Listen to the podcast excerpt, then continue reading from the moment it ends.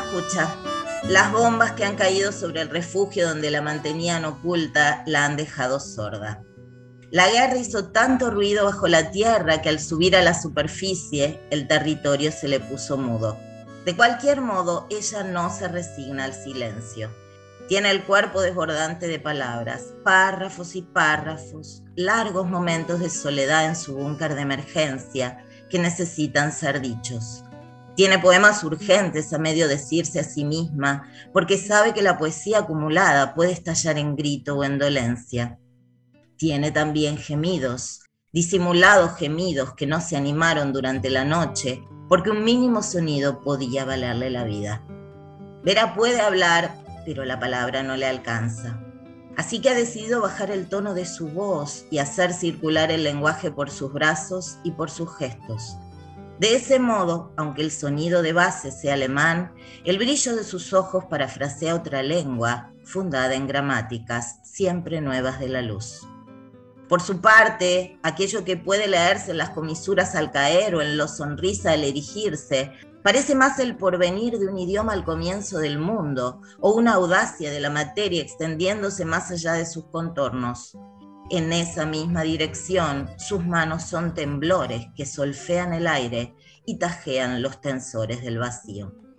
Vera no cree en la posibilidad de la ausencia, en la soledad sí. La soledad es cuando el silencio se atrinchera en las fronteras del aliento. La soledad es el gendarme que pliega los puentes hacia atrás.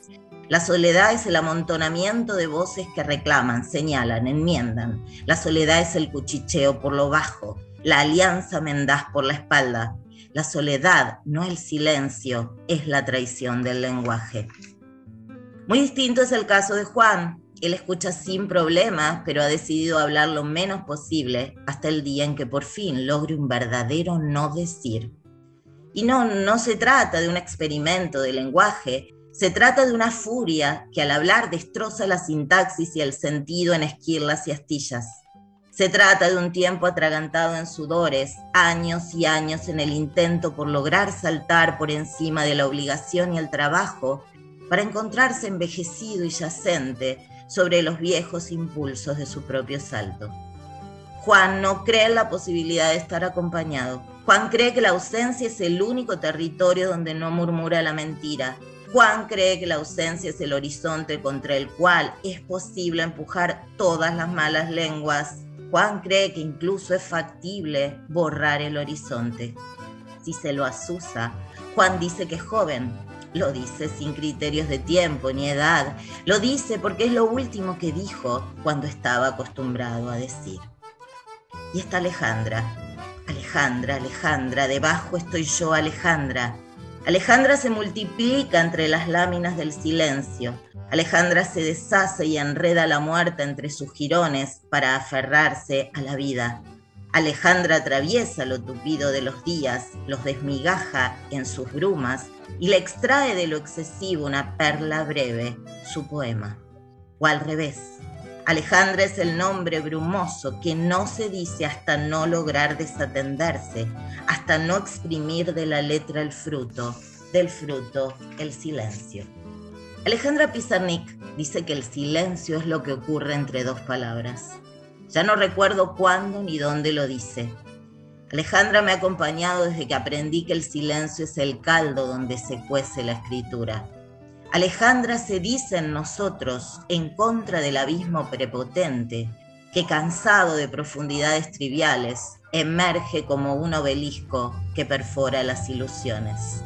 Alejandra y su condesa sangrienta, Alejandra y su coqueteo con la parca, Alejandra apabullada por adjetivos que no le alcanzan ni el filo de la voz, maldita, oscura, esquizofrénica.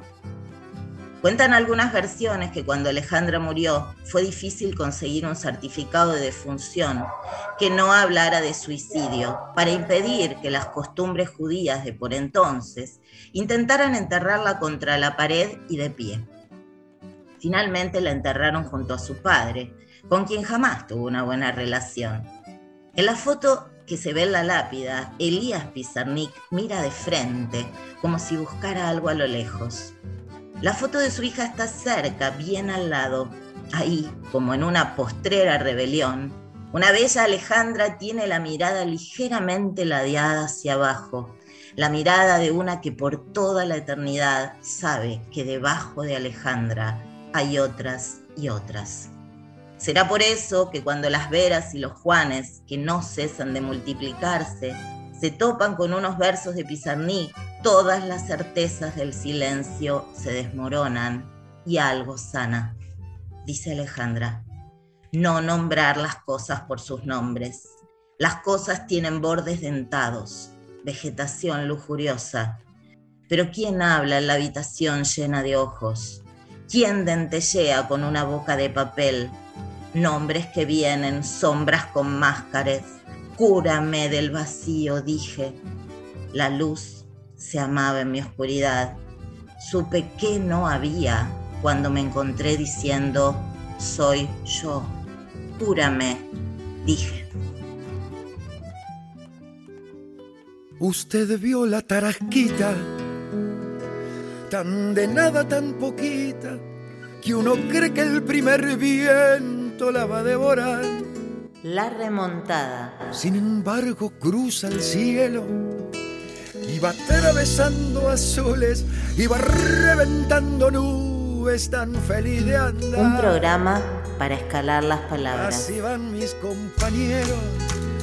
Cuando más solo parecen, uno ve cómo le crecen mil banderas más. Con Gabriela Stoppelman en Taller Literario. La plaza se hace octubre y entonces uno descubre que contó mal, que están todos, hasta los que ya no están. Se hace Isabel D'Amico en narración oral. Música, Federico Cáceres y Fabio Pérez. nuestros hijos la memoria la remontada. Un espacio donde la madrugada ya prepara su mitad de barrilete.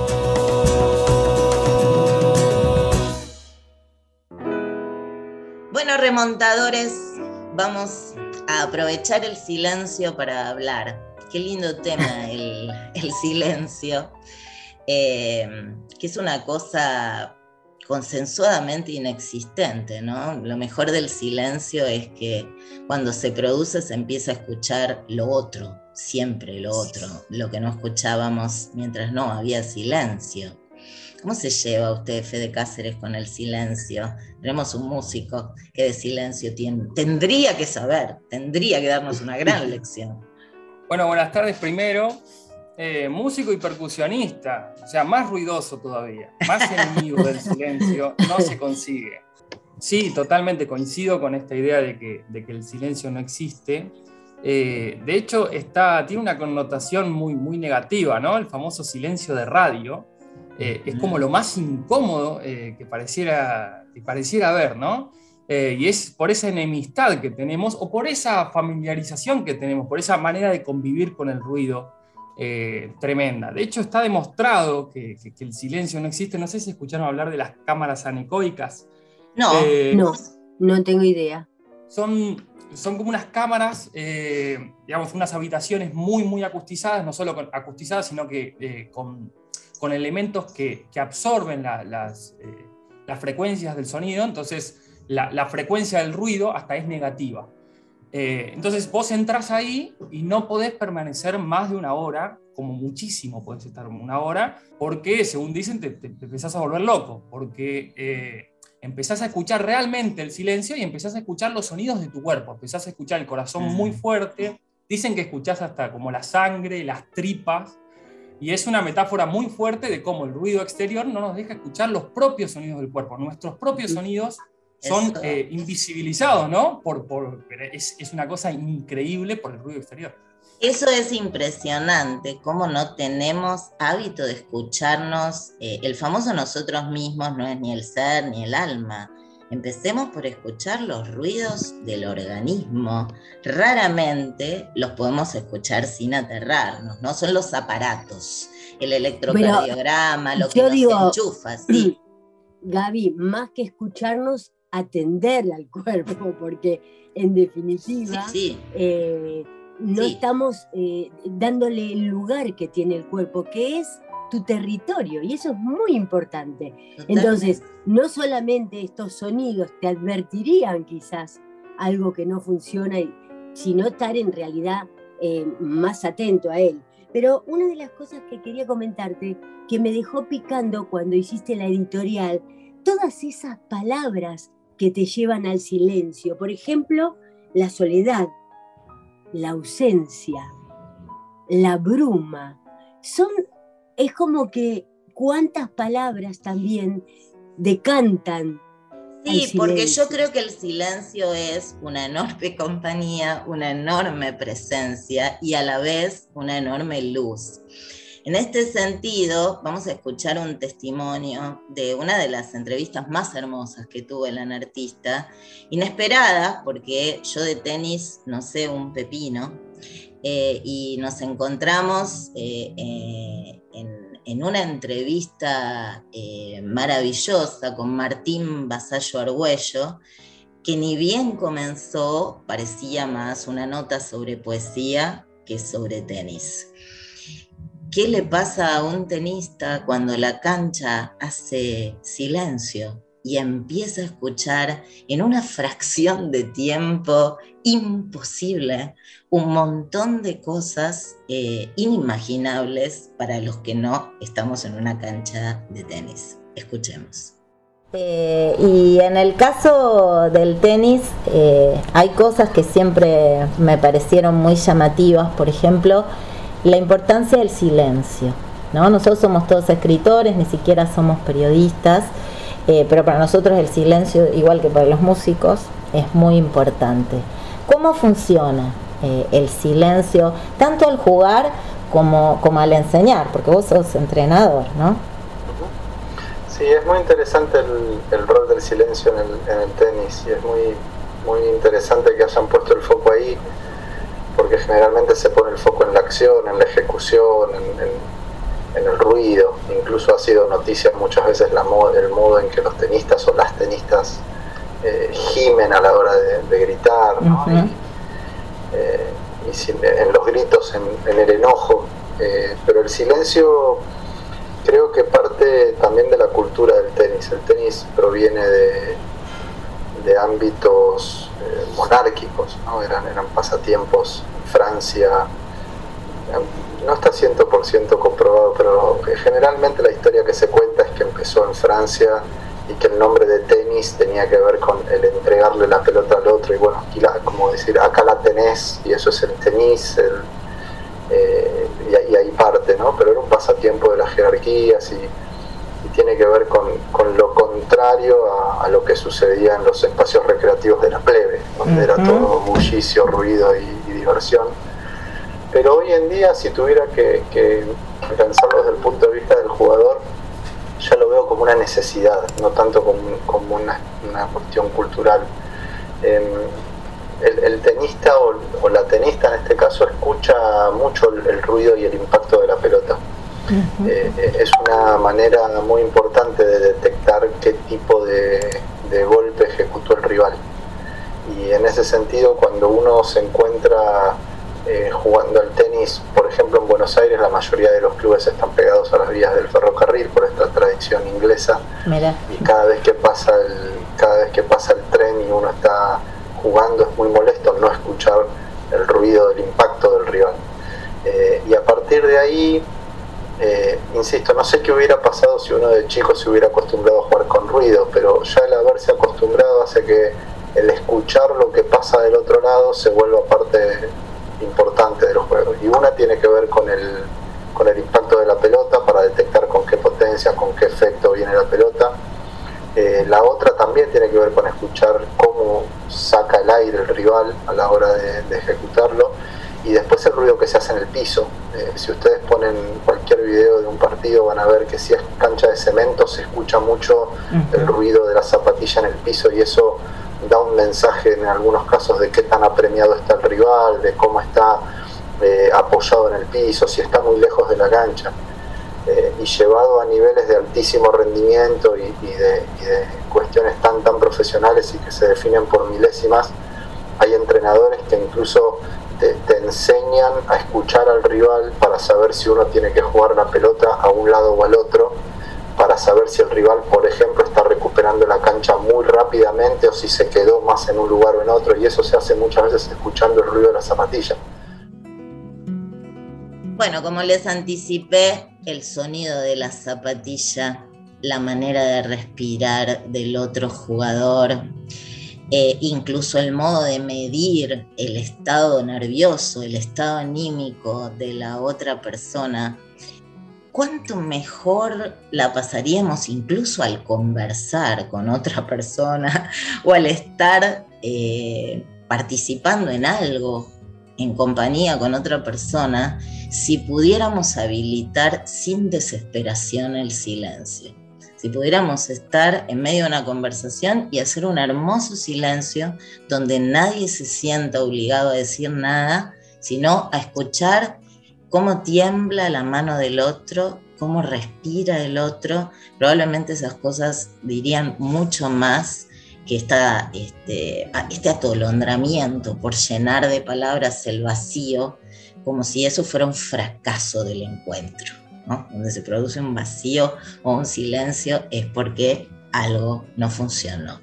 Sí, eh, es increíble. Eh, yo jamás había reflexionado, eh, hasta antes de escucharlo, en esta idea de lo importante del sonido en el deporte, tanto para el tenis, él, él, nombra bien, digamos, e, es una cuestión de costumbre, digamos, porque pienso en el fútbol y por ejemplo, eh, ahora en épocas pandémicas nos ha tocado ver eh, partidos a cancha vacía eh, y la verdad que es un embole.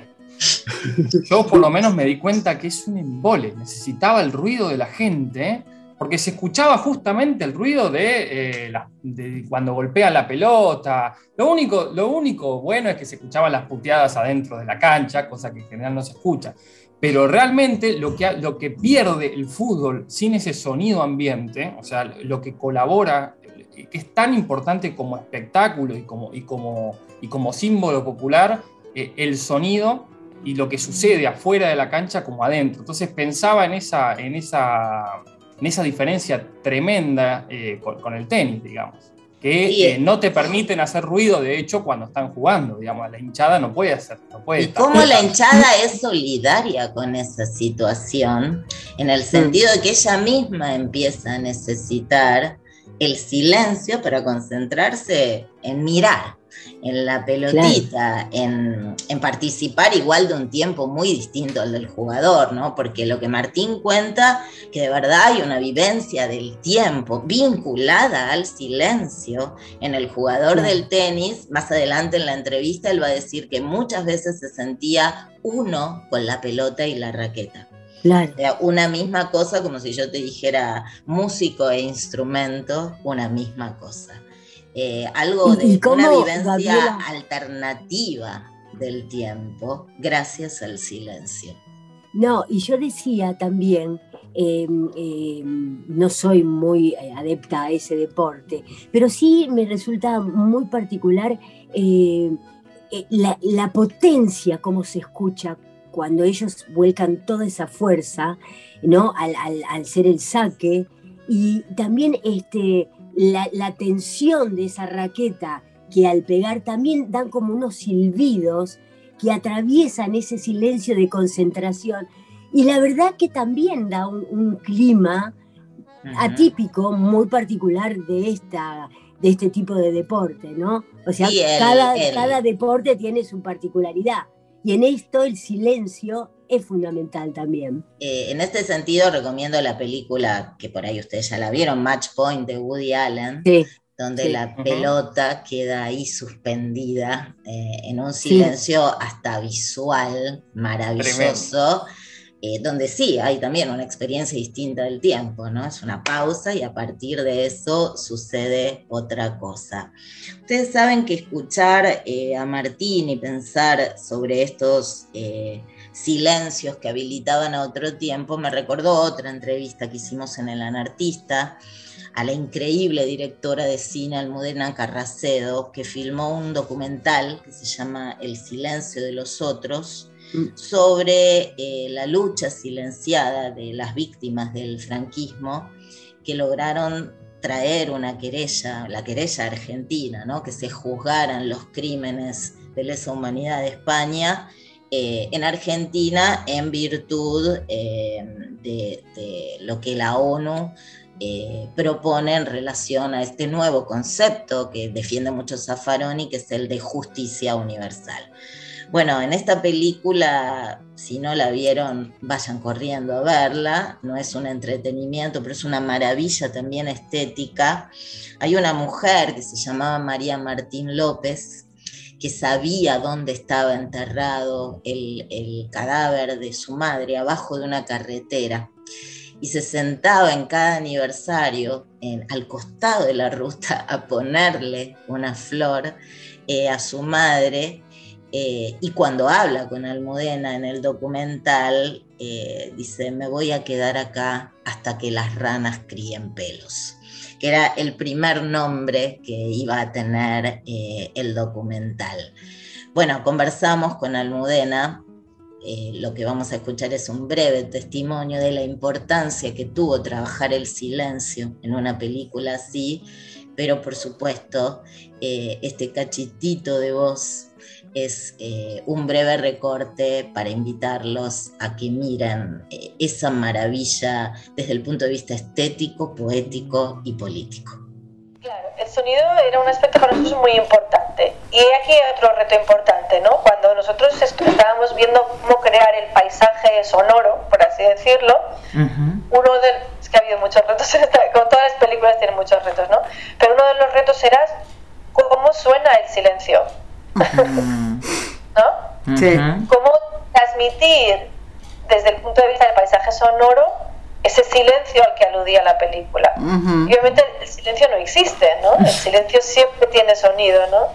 Eh, pero cuáles entonces eran los sonidos de ese silencio, ¿no? Y ahí es donde pues habéis captado todo eso, ¿no? La, la naturaleza, el sonido de ese paso del tiempo, el sonido de las estaciones, el sonido de los elementos naturales, esas gotas de agua que por cierto son de verdad. Que estaban ahí. El tifo de María goteaba. es, esa, es esas cosas que si tú escribes un guion de ficción no se te ocurre.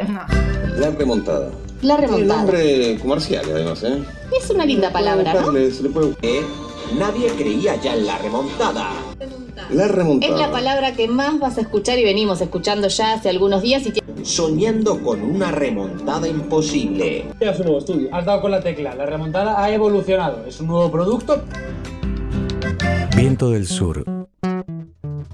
La radio del Patria.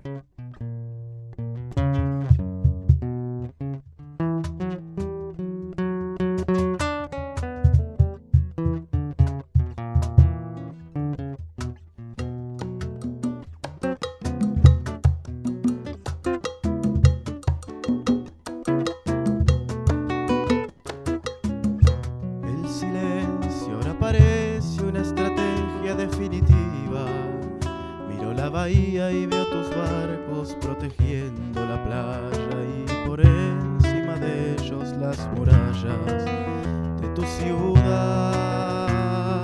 Y mi capitán me dice que el abordaje es imposible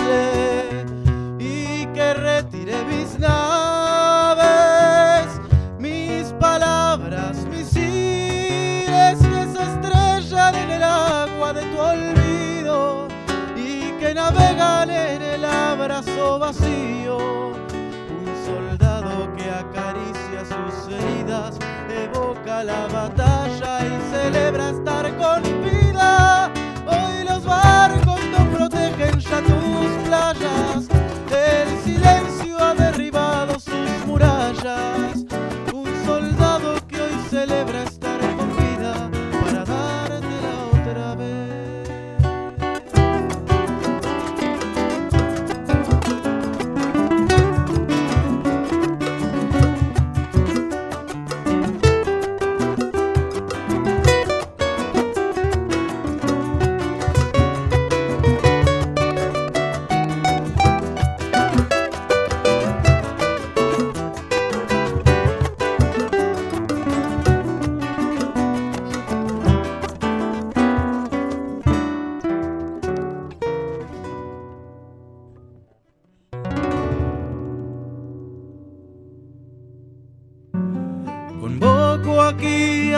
Los poetas que sufran de falta de inspiración,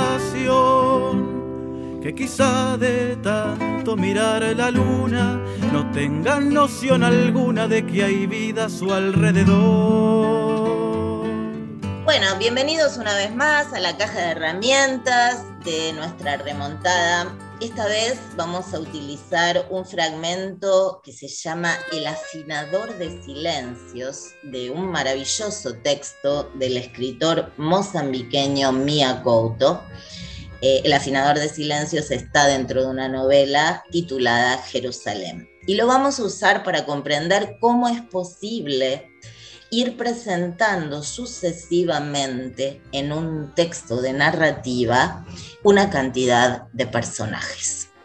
La familia, la escuela, los demás, todos eligen en nosotros una centella prometedora, un territorio en el que podremos brillar. Unos nacerán para cantar, otros para bailar, otros nacerán sencillamente para ser otros. Yo nací para estar callado. Mi única vocación es el silencio. Mi padre fue quien me lo explicó. Tengo tendencia a no hablar. Tengo talento para usar silencios. Así es, silencios en plural, porque no existe un único silencio. Y todo silencio es música en estado de gravidez. Cuando me veían quieto y serio en mi escondite invisible, no es que estuviera pasmado, estaba ocupado estaba entregado en cuerpo y alma a una labor, tejía los delicados hilos con los que se fabrica la quietud. Afina va silencios, afinaba silencios. Bueno, afinaba Isa, ¿no? en este primer momento, el personaje se define a sí mismo como un ser muy talentoso para el silencio para eso que él define como música en estado de gravidez. Es decir, se trata de alguien que puede definir diferencias entre todas las previas del lenguaje, ese momento en que la palabra o el sonido están a punto de decirse, pero aún no. Y a la vez, este personaje se presenta eh, a sí mismo y anticipa y hace despuntar al siguiente personaje. Lo importante en un texto narrativo es no amontonar. ¿Cómo hago para subir a escena un personaje después de otro que van a participar en un conflicto? Se presenta a sí mismo y anticipa al que sigue. Ven, hijo mío, ven, ayúdame a callar. Al final del día, el viejo se recostaba en la silla del soportal y todas las noches me sentaba a sus pies, contemplando las estrellas, allá arriba en la oscuridad. Mi padre cerraba los ojos, moviendo la cabeza a un lado y a otro, como si un compás guiara aquel sosiego. Luego inspiraba hondo y decía, este es el silencio más bonito que he escuchado hasta hoy. Gracias, Juanito. Saber estar debidamente callado requiere años de práctica. En mi caso era un don natural, herencia de algún antepasado. ¿Quién sabe? Quizás un legado de mi madre, doña Dordalma. De tan callada había dejado de existir y nadie había notado que ya no vivía entre nosotros los vivos vigentes. En este fragmento entonces quien se presenta es el padre, pero anticipa a la madre, que no va a aparecer inmediatamente porque es una sombra que recorre todo el libro, se desarrolla por pinceladas, porque es la ausente, la muerta, la enfantasmada que incide en el presente sin estar del todo. Mi padre, su voz era tan discreta que parecía otra variedad de silencio. Solía toser y esa tosecilla ronca era una lengua oculta, desprovista de palabras o gramática. A lo lejos, en la ventana de la casa antigua, se divisaba una lamparilla oscilante. Seguramente era mi hermano, el que nos espiaba. Una culpa me rasgaba el pecho. Yo era el escogido, el único que compartía un trato familiar con nuestro eterno progenitor. ¿Nos llamamos Antunzi? Deja estar a tu hermano. Me gusta más estar solo contigo. Pero empiezo a tener sueño, padre. Quédate solo un poco más. Es que tengo rabia, tanta rabia acumulada. Necesito ahogar esa rabia. Y no tengo valor para tanto. ¿Y a qué se debe esa rabia, padre? Durante muchos años he alimentado a fieras, fieras, creyendo que eran animales dignos de estima. Yo me quejaba de sueño, pero él era quien se dormía.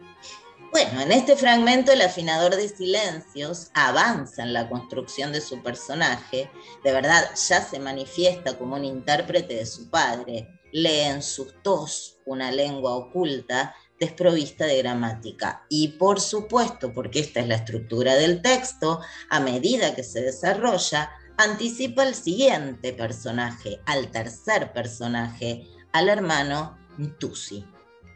Lo dejaba cabeceando en la silla y regresaba a mi cuarto, donde Ntusi me esperaba despierto. Mi hermano no me miraba con una mezcla de envidia y conmiseración. Otra vez ese cuento del silencio, me decía. No digas eso, Ntunsi. Ese viejo se ha vuelto loco. Y lo peor es que al tipo no le gusto. Claro que le gustas.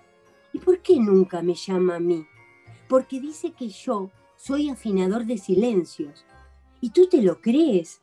¿No ves que es un una tremenda mentira? No lo sé, hermano. ¿Qué voy a hacer si le gusta que me quede allí con el calladito? Pero, ¿no ves que son pamplinas? Lo que pasa es que le recuerdas a nuestra difunta madre. Y finalmente se desarrolla entonces el personaje del hermano, pero al final regresa la pincelada de la madre, el personaje anticipado, la que se construirá por pinceladas fugaces, como les dije, como motita de personaje a través del texto. Primero el hijo, después el padre, pincelada de la madre, después el hermano, después pincelada de la madre. Por tanto, la propuesta de ejercicio esta vez es de prosa, intentar una secuencia de personajes donde cada uno que se presente anticipe al siguiente. Patria.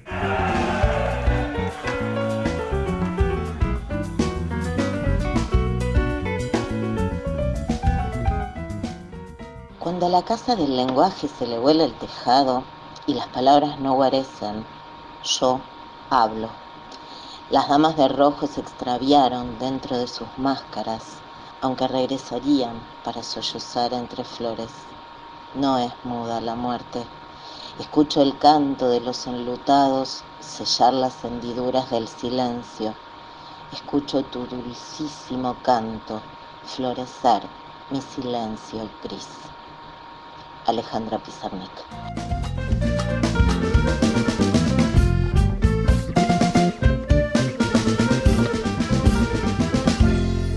Creo que todos conocemos la maravillosa frase de Peteco Carabajal, cantor para cantar si nada dicen tus versos, ¿para qué vas a callar al silencio? Si es el silencio un cantor lleno de duendes en la voz.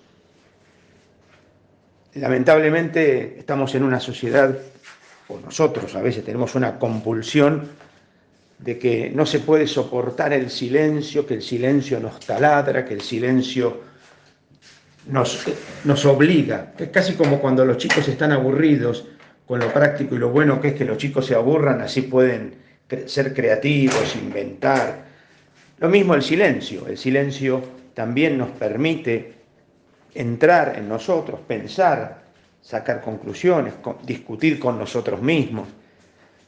Pero bueno, eh, los ruidos parecen ser fundamentales en la sociedad para poder sobrevivir y entonces hay que prender el aparato, el televisor o lo que fuere. En la Biblia dice que el sabio es el que es muy rápido para escuchar, pero es muy lento para hablar. Cosa que deberían aprender tantos y tantas políticos y políticas, cosa que deberíamos aprender tantos y tantas, saber la importancia fundamental que tiene el silencio para aprender, para escuchar, para entrar en nosotros mismos, para pensar, para rezar. El silencio creo que es un momento esencial en la vida del sabio. A lo mejor sería bueno aprender de los sabios, a lo mejor sería bueno aprender del silencio, a lo mejor sería bueno callarnos un poco. Y entonces me callo.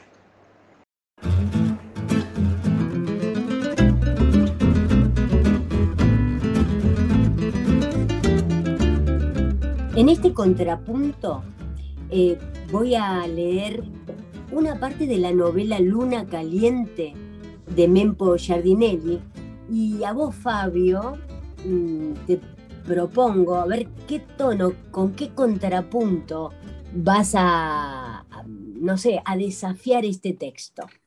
Araceli estaba con los ojos cerrados, de cara a la ventana y a la luna, semidesnuda. Solo una brevísima tanga apretaba sus caderas delgadas. La sábana, revuelta, cubría una pierna y mostraba la otra, como si la tela fuese un difuminado falo que merodeaba su sexo. Con los brazos ovillados alrededor de sus pechos, parecía dormir sobre el antebrazo izquierdo. Ramiro se quedó quieto en la puerta, contemplándola, azorado ante tanta belleza. Respiraba por la boca que se le resecó aún más y enseguida reconoció la erección paulatina e irreversible, el temblor de todo su cuerpo. Si dormía, ella se despertó fácilmente de un sueño intranquilo. Hizo un movimiento. Sus pechitos se zafaron de la cobertura de sus brazos y se acostó boca arriba. De pronto miró hacia la puerta y lo vio rápidamente se cubrió con la sábana, aunque su pierna derecha quedó destapada y reflejando el brillo lunar. Estuvieron así mirándose en silencio durante unos segundos. Ramiro entró a la habitación y cerró la puerta tras de sí. Se recostó en ella, acesante, dándose cuenta de que su pecho se alzaba y luego bajaba rítmica, aceleradamente temblaba, pero sonrió para tranquilizarla. Oh, de tan nervioso. Ella lo miraba tensa, en silencio. Él se acercó lentamente hacia la cama y se sentó sin dejar de mirarla a los ojos, penetrante, como si supiera que esa era una manera de dominar la situación. Estiró una mano y empezó a acariciarle el muslo, suavemente, casi sin tocarla. Sintió el leve estremecimiento de Araceli y apretó su mano, como para hundirla en la carne. Se reacomodó sobre la cama, acercándose más a ella, conservando esa especie de sonrisa patética, que era más bien una mueca, tironeada por ese súbito tic que le hacía palpitar la mejilla izquierda. Solo quiero tocarte, susurró, con voz casi inaudible, reconociendo la pastosidad de su paladar. Sos tan hermosa. Y empezó a acariciarla con las dos manos, sin dejar de mirarla. Ahora, a todo lo largo de su cuerpo, siguiendo con su vista el recorrido de sus manos, que subieron por las piernas, por las caderas, se juntaron sobre el vientre, treparon lenta, suavemente por el tórax hasta cerrarse sobre los pechos. Ella temblaba.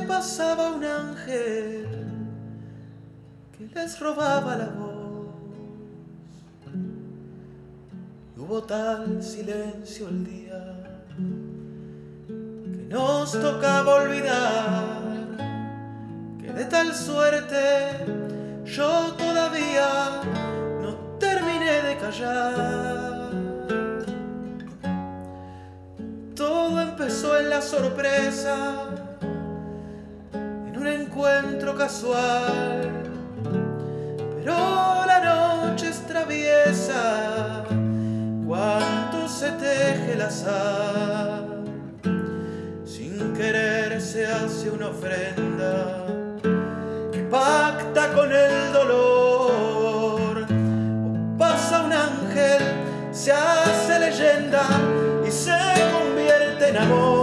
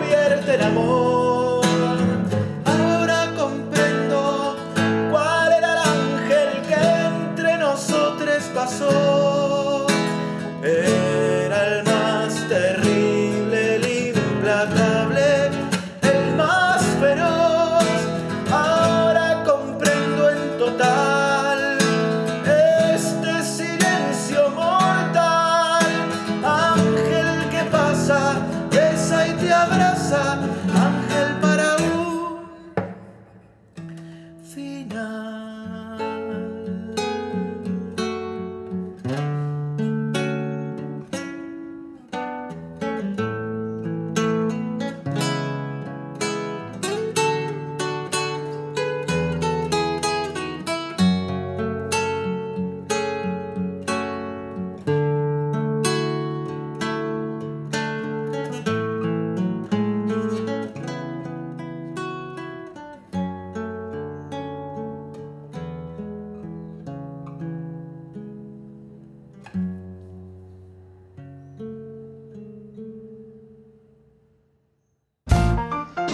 Un solo gol de la remontada.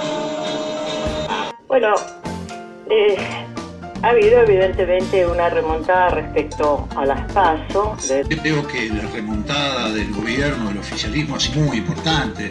Remontada. Vamos a tomar dos remontadas porque hubo varias, pero una. Pero tras las críticas y burlas recibidas por la prensa, De Andrés Eloy Blanco.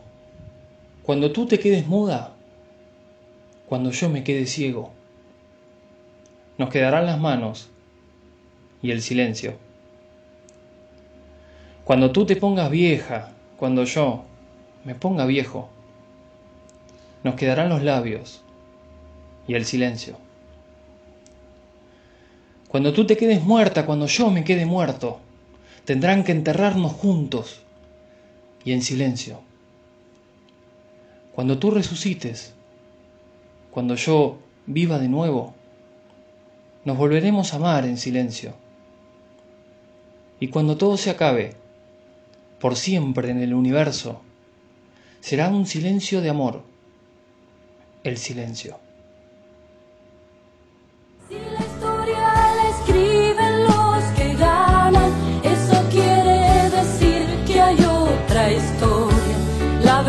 Verdadera historia. Quien quiera oír, que oiga. Nos quedan las palabras, nos silencian y la voz de la gente se oirá siempre. Inútil es matar, la muerte prueba que la vida existe. Un silencio extraño cubrió las calles. Los pájaros se detuvieron en pleno vuelo. Los pibes lustrabotas detuvieron el frenético vaivén de sus franelas. Y las mujeres con la bolsa de los mandados detuvieron su andar. Y todos elevaron la vista al cielo. Pero duró menos de un segundo ese silencio. Instantáneamente sobrevino la explosión más grande que ser humano haya podido escuchar jamás. La temperatura se elevó a más de un millón de grados centígrados y la ciudad de Hiroshima quedó destruida casi por completo. Eran las ocho y cuarto de la mañana del 6 de agosto de 1945. Tres días después, el mismo mar de fuego se repitió en Nagasaki. Casi la mitad de la ciudad quedó en ruinas.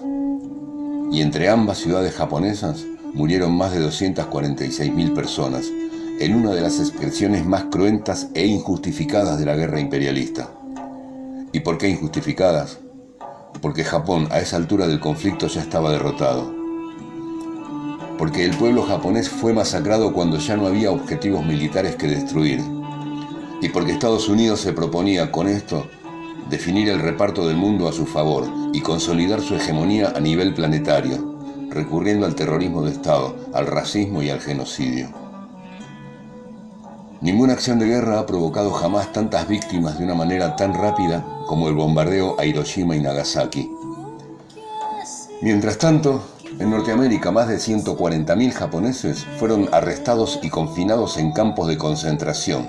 Sí, en campos de concentración, a pesar de ser ciudadanos estadounidenses. Después, Estados Unidos ocupó Japón durante siete años.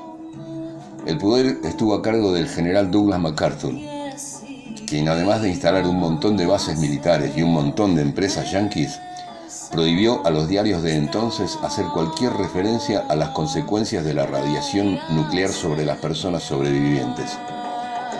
Así que aquel primer silencio previo a la masacre fue seguido de otro, más siniestro me parece, que dura hasta hoy.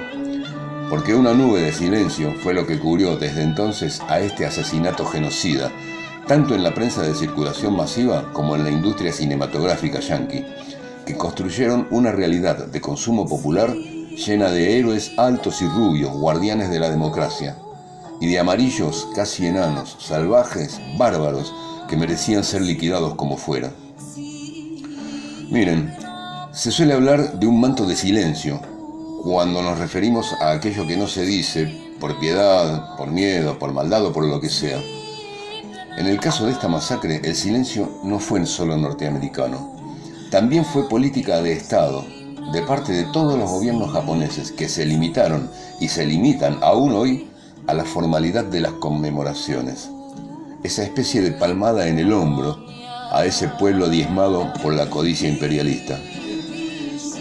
Y es que este acto de terrorismo genocida es presentado y aceptado por la mayoría como una consecuencia de las acciones de Japón al participar en la guerra. De hecho, en Hiroshima hay un cenotafio que recuerda a las víctimas de la bomba, donde se puede leer lo siguiente. Descansen en paz, para que el error no se repita. El error entonces fue de las víctimas, así que de eso mejor no hablar. Así que mejor mantenerlo en silencio. Pero también el silencio ha sido durante todos estos años una estrategia de supervivencia de los sobrevivientes del bombardeo atómico, los Ibakuya. En la sociedad japonesa de posguerra cundía el temor de que la radiación pudiera ser contagiosa y hereditaria. Entonces, los Ibakuya, esas personas sobrevivientes y con signos evidentes en su cuerpo, sufrieron de discriminación y aislamiento social y quienes no tenían el horror marcado en la piel se refugiaron en el silencio para poder conseguir un trabajo, para poder tener amigos o una pareja, o simplemente para poder tomar el transporte público y no ser agredidos. Una de ellas Setsuko Turlov tenía 13 años cuando el bombardeo.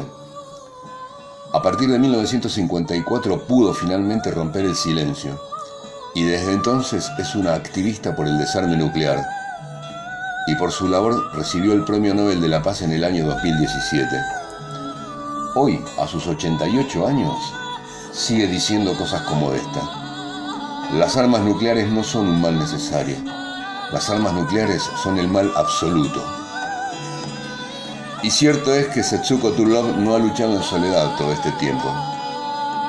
Así como el cine de Hollywood impregnó al mundo con su versión de aquella guerra, hubo quienes dieron testimonio y denunciaron en las pantallas, como Shohei Imamura con su film Lluvia Negra, como Akira Kurosawa con su Rapsodia en agosto, y claro, Hiroshima Mon Amour de Alain Resnais por mencionar solo algunas de las películas más conocidas en Occidente que se supusieron luchar contra el silencio y el olvido.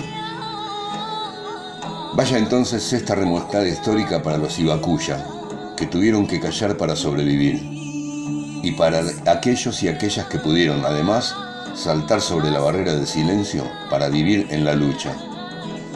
Vaya para quienes desde el arte, la academia o el periodismo ponen sus talentos en acción para alertarnos que la posición y acumulación de armas nucleares hacen que el mundo esté diariamente en riesgo de autodestrucción.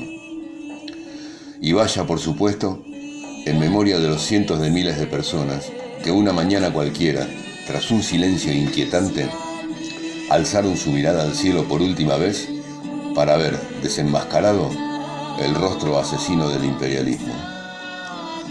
Hasta la próxima.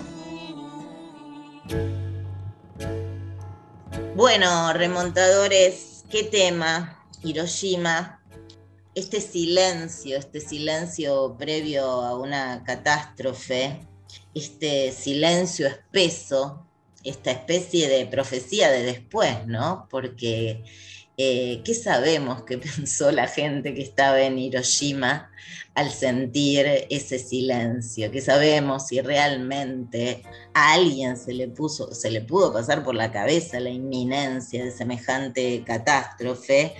Eh, es una lectura a posteriori la que estamos haciendo eh, y, a su vez me recuerda mucho a, esta sensación del gato callado, ¿no?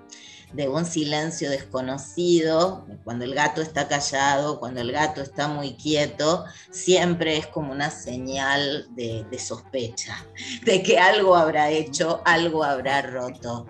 Em, pero por supuesto, el, si es difícil leer un texto con palabras, imagínense lo difícil que es hacer una sola lectura del silencio y más de una inminencia así que va a pasar del silencio a sus antípodas y que va a terminar no solo en una masacre, sino como en muchas de las terribles masacres de la humanidad, con una segunda y extendida masacre que es la victimización de la víctima. Es decir, no solo les tiran la bomba, sino que terminan acusándolos por ser víctima y los siguen victimizando como tales. Impresionante estos hábitos que tenemos como, como, como humanidad. Sí, es, eh, es igual de espeluznante el silencio anterior a que explote la bomba, igual o peor, la verdad, que el silencio que... El silencio cómplice, ¿no? El silencio cómplice del terror. Eh, hilándolo un poco con el taller literario, esto del afinador de silencios, ese podríamos llamarlo como un silencio desafinado. Eh, esos silencios espeluznantes, ¿no? Eh, que, si, vaya si hemos vivido de esos silencios obligados, eh, donde, donde directamente se ha prohibido, por ejemplo, al peronismo hablar de la palabra Perón, nombrarlo ¿no? como palabras prohibidas y guardar ese silencio y ni hablar de las censuras, y ni hablar también, me parece que que, cabe también asumir la responsabilidad, ¿no? De, para no seguir siendo cómplice de ese silencio espeluznante, eh, también obligarnos y recordarnos, eh, no solamente haciendo historia eh, en, tiempos de cronológicamente para atrás, sino pensándolo en el presente, ¿no? Y en, los, silencios en, preguntarnos día a día de qué silencio espeluznante o desafinado estamos siendo cómplices. ¿no? Eh, pienso, por ejemplo, en el silencio eh, espeluznante que se escucha sobre, sobre Tehuel, eh, sobre Milagro Sala. entonces, preguntarnos en dónde estamos contribuyendo, quizás sin preguntarnos, no, inconscientemente, pero en dónde estamos contribuyendo para, para romper de una vez por todas ese silencio cómplice del terror. Mm, me quedo, me quedo para cerrar este programa sobre este tema hermoso con esta, este concepto que acaba de inventar Fede, ¿no? Del silencio eh, desafinado. Em, a mí me, me, resonaba una escena que yo no viví, pero siempre imaginé, eh, que es el momento que por radio y por televisión se anuncia en el 76, algo que ya se conocía como noticia, que era el golpe militar.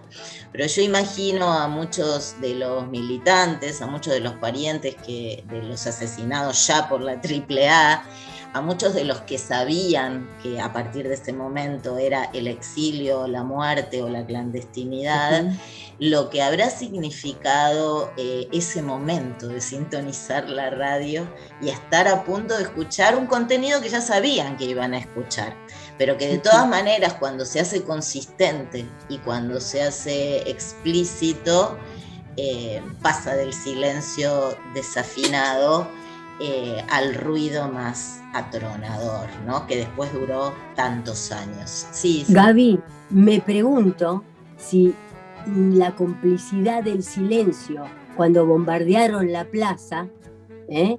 que vos viste que estuvo muy eh, escondido durante años y que recién ahora empezó a hacerse público, no es una sumatoria de consecuencias los silencios que de alguna manera eh, somos cómplices al no poder lograr eh, que, salgan a la luz en su debido momento, ¿no? Cómo van creciendo las explosiones. Por eso este programa que, tuvo como un primer objetivo defender la palabra, ahora tiene dos objetivos, defender la palabra y empezar a entrenar el oído para diferenciar silencios y no terminar siendo cómplices involuntarios de silencios desafinados.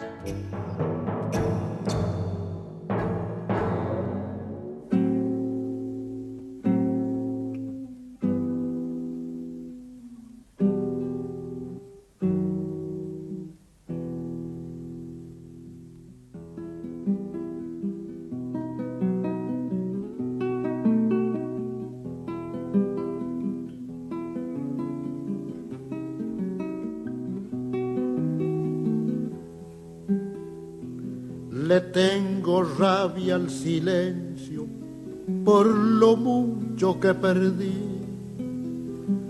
Le tengo rabia al silencio por lo mucho que perdí. Que no se quede callado quien quiera vivir feliz.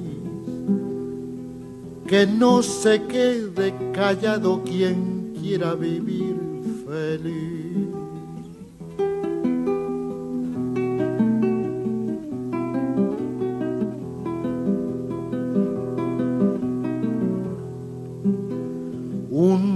Monté a caballo y en la selva me metí. Un día monté a caballo y en la selva me metí y sentí que un gran silencio crecía dentro de mí. Y sentí que un gran silencio crecía dentro de mí.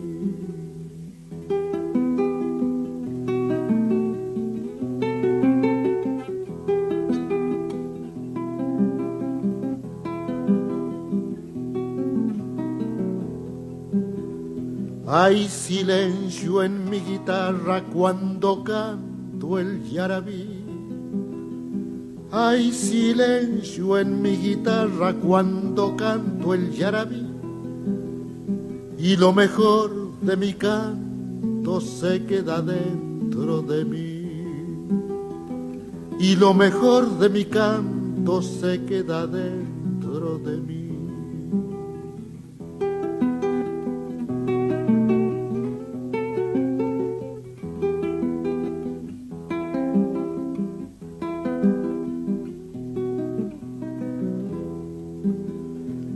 Cuando el amor me hizo señas, todo entero me encendí. Cuando el amor me hizo señas, todo entero me encendí. Y a fuerza de ser callado, callado me consumí. Y a fuerza de ser callado, callado me consumí.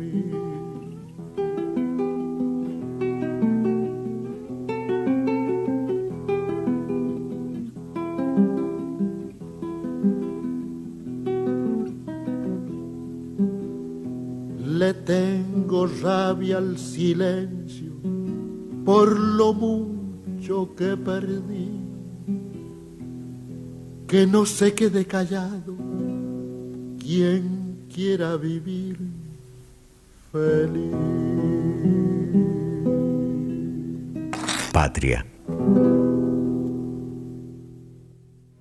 Silencio, de Octavio Paz.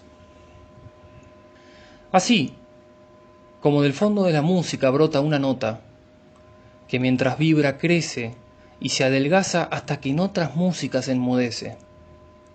Brota del fondo del silencio otro silencio, aguda torre, espada, y sube y crece y nos suspende, y mientras sube caen, caen recuerdos, esperanzas, las pequeñas mentiras y las grandes, y queremos gritar, y la garganta se desvanece el grito. Desembocamos al silencio, en donde los silencios enmudecen. Se hace con lo que tenemos, la bandera, la bandera, lo de adentro y lo de afuera. Se hace con Esto fue La Remontada. lo que tenemos, nuestros hijos la memoria. Un programa para ponernos bien la vida que nos pusimos al revés. Se hace con lo que tenemos, se hace con lo que tenemos.